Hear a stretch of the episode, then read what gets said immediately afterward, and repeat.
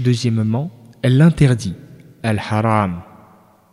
C'est ce qu'Allah a prohibé de telle sorte qu'on est récompensé en le délaissant et puni si on l'enfreint comme la fornication et la consommation du vin.